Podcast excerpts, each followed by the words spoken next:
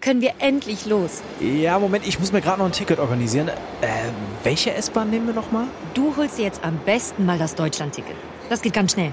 Und schon können wir mit allen Bussen und Regionalbahnen fahren, wann wir möchten. Und auch wohin wir wollen? Ja, wir steigen einfach ein und müssen uns mit dem Deutschland-Ticket um keine weiteren Tickets kümmern.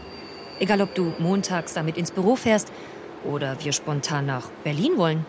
Oder am Wochenende ins Grüne. Okay, das heißt, wenn ich mit den Jungs zum Auswärtsspiel will, steige ich einfach mit meinem Ticket in die Regionalbahn und den Bus und fahre zum Stadion. ja, ganz genau. Aber jetzt geht's erstmal zum Shoppen in die Stadt. Und? Wann möchtest du losfahren? Jetzt informieren unter bahn.de slash Deutschlandticket.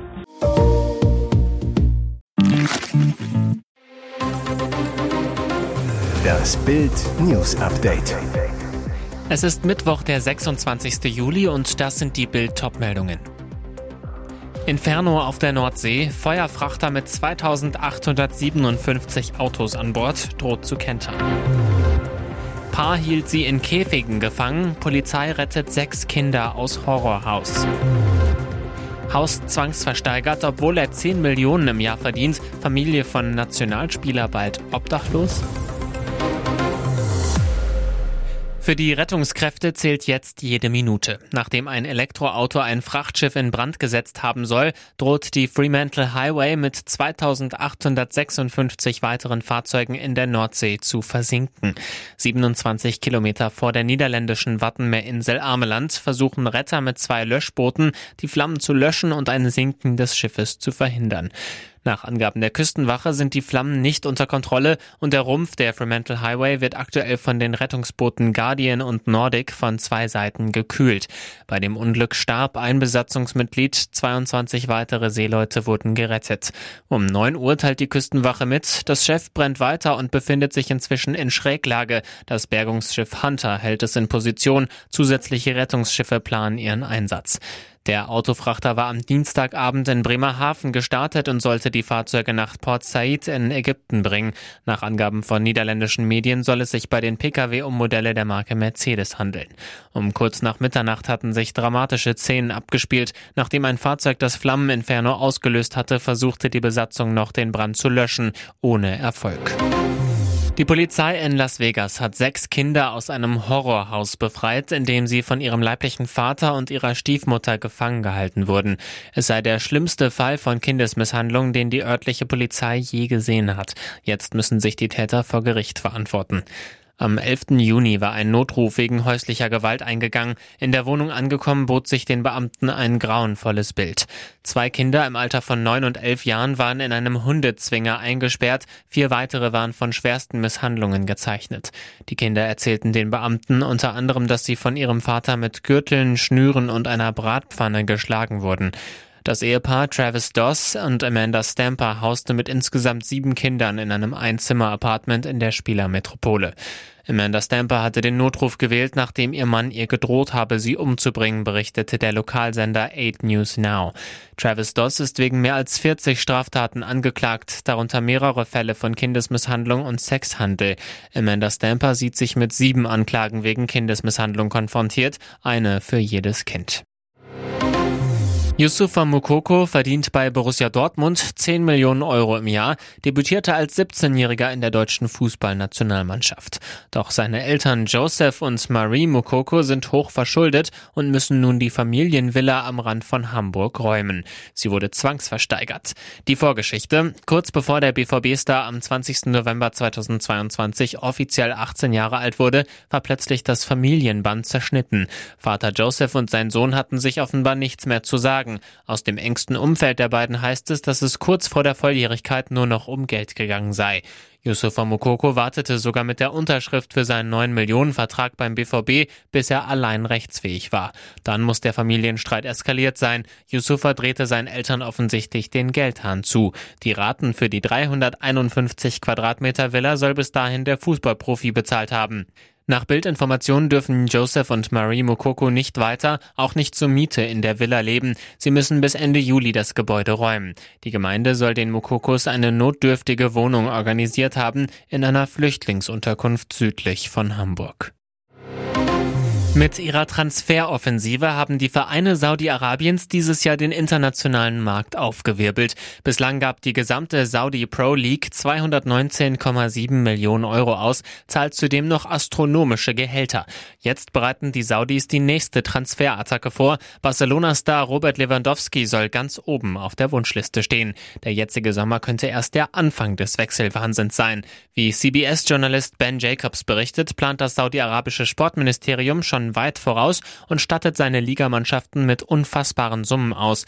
Laut Jacobs stellt die Regierung bis 2030 19,7 Milliarden Euro für Transfers zur Verfügung.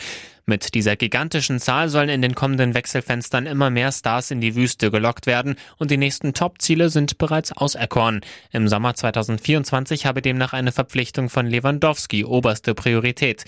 Der Pole war erst letztes Jahr für 45 Millionen Euro plus Boni von den Bayern zu Barcelona gewechselt, hatte bislang jegliche Saudi-Spekulationen direkt abgewiesen. Wer weiß, ob Lewandowski bei einem Angebot à la Kylian Mbappé nächstes Jahr noch genauso denkt. Dem wird nämlich ein Gehalt von 700 Millionen Euro Euro pro Jahr versprochen. Außerdem auf der Liste Mbappé-Teamkollege Neymar und Real Madrid-Ikone Luka Modric. Und jetzt weitere wichtige Meldungen des Tages vom Bild Newsdesk. Argentinien ist Weltmeister bei den Männern. Argentinien verehrt seine Fußballhelden Maradona und Messi. Und Argentinien ist jetzt sauer auf eine Frau. Der Zorn richtet sich gegen Yamila Rodriguez. Die Nationalstürmerin verdient ihr Geld bei Palmeiras in Brasilien und liebt Tattoos. Genau das ist ein Problem für die stolze argentinische Fußballseele, denn Rodriguez hat auf ihrem linken Oberschenkel zwar eine Tätowierung von Diego Maradona, aber eben auch ein Stück weiter unten von Cristiano Ronaldo. Das geht gar nicht, finden viele Fans in Argentinien. Schließlich liefern sich die nationale Fußballikone Messi und der portugiesische Ex-Europameister seit über einem Jahrzehnt ein Duell, wer der beste Fußballer unserer Zeit ist. Von den Fans gab es einen Shitstorm, nachdem das Ronaldo-Porträt bei der WM-Partie gegen Italien im Fernsehen zu sehen war. Rodriguez erklärte die Tätowierung so, Ronaldo ist ohne Zweifel der beste Spieler der Welt. Ich sah ihn spielen und dachte, wie kann er so perfekt sein? Er überrascht mich mit allem, was er tut. Er ist mein Idol, nicht Messi. Daher wollte sie ihn auf ihrem Körper verewigen. Rodriguez, mit diesem Tattoo habe ich Cristiano jetzt für immer bei mir, aber die argentinischen Fans gegen sich. Touchdown im heißesten Liebesspiel der Saison. Tom Brady ist jetzt bei Irina Scheik am Ball. Tom Brady wird seit seiner Trennung von Giselle Bündchen immer wieder mit verschiedenen Frauen und Flirts in Verbindung gebracht, lenkt sich nach seiner gescheiterten Ehe anscheinend erfolgreich ab. Dafür gibt es jetzt Beweise. Der Ex-Quarterback wurde zum ersten Mal bei einer Turtelei öffentlich gesichtet, und zwar mit keiner geringeren als Topmodel Irina Scheik.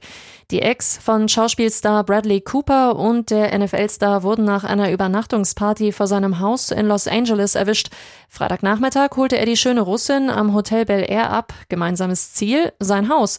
Darin verschwand das Gespann und tauchte erst Samstag gegen 9.30 Uhr wieder auf. Irina trug dieselbe Kleidung wie am Vorabend. Sie machte einen Blitzstopp an ihrem Hotel.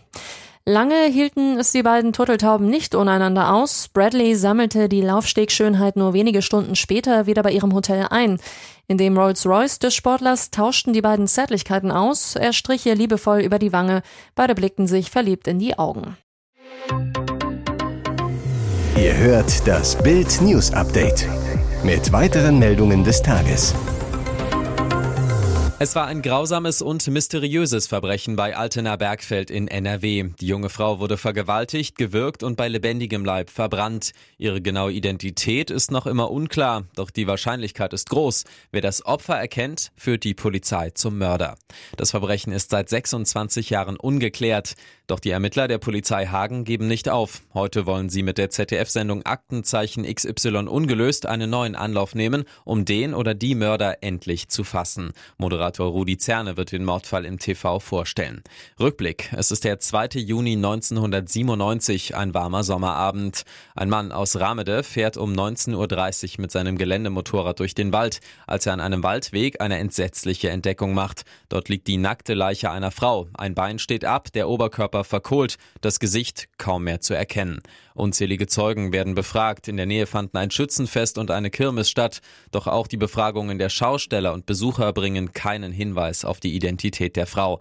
Immer wieder nehmen sich die Kommissare den Fall der Bergfeldleiche vor. Doch keine Vermisste passt zu ihrer Beschreibung. Die DNS bringt keinen Treffer. 1998 reist ein Beamter nach Schottland, den Schädel der Toten im Gepäck. An der Uni Glasgow gelingt es Experten, ein Bild des Gesichts zu rekonstruieren. Das Foto wird veröffentlicht, aber niemand erkennt die Frau. Hier ist das Bild News Update. Und das ist heute auch noch hörenswert. Unsere Fußballerinnen begeistern schon wieder die Fans. Das 6 zu 0 gegen Marokko zum WM-Start sahen an einem Montagvormittag starke 5,6 Millionen Menschen im TV. Die meisten Fans himmeln Alexandra Popp an. Die Kapitänin reißt die Mannschaft mit, machte die ersten beiden Tore. Wahnsinn, wie sie ihre Birne reinhält. Mit Poppy auf dem Platz hat man einfach ein gutes Gefühl schwärmt Mitspielerin Jule Brandt. Aber Poppy spielt mit dem Gedanken, nach der WM in der Nationalmannschaft aufzuhören. Auf die Frage, ob sie mit dem Titel abtritt, sagt sie, das kann sein, aber dann würde ich nur in der Nationalmannschaft aufhören. Noch ist die Zukunft offen. Poppy, es wird ein Bauchgefühl nach der WM sein. Die DFB 11 ohne Pop. Für Jotti Schatzialexu, sportlicher Leiter Nationalmannschaften beim DFB, unvorstellbar. Poppy ist mehr als ein Geschenk für uns. Ich würde auf die Knie gehen und bitten, dass sie nach dem Turnier weitermacht, sagt er schmunzelnd zu Bild. Und ernsthaft, sie ist eine Ausnahmesportlerin und eine ganz entscheidende Spielerin für uns. Poppy ist einfach einmalig mit ihrer Präsenz auf dem Platz, aber auch darin, wie sie die Mannschaft führt. Ich bin echt ein Fan von ihr, weil sie auch unsere Tugenden darstellt. Sie ist eine klassische Mittelstürmerin und eine Spielerin, die vorangeht. Sie würde uns sehr fehlen.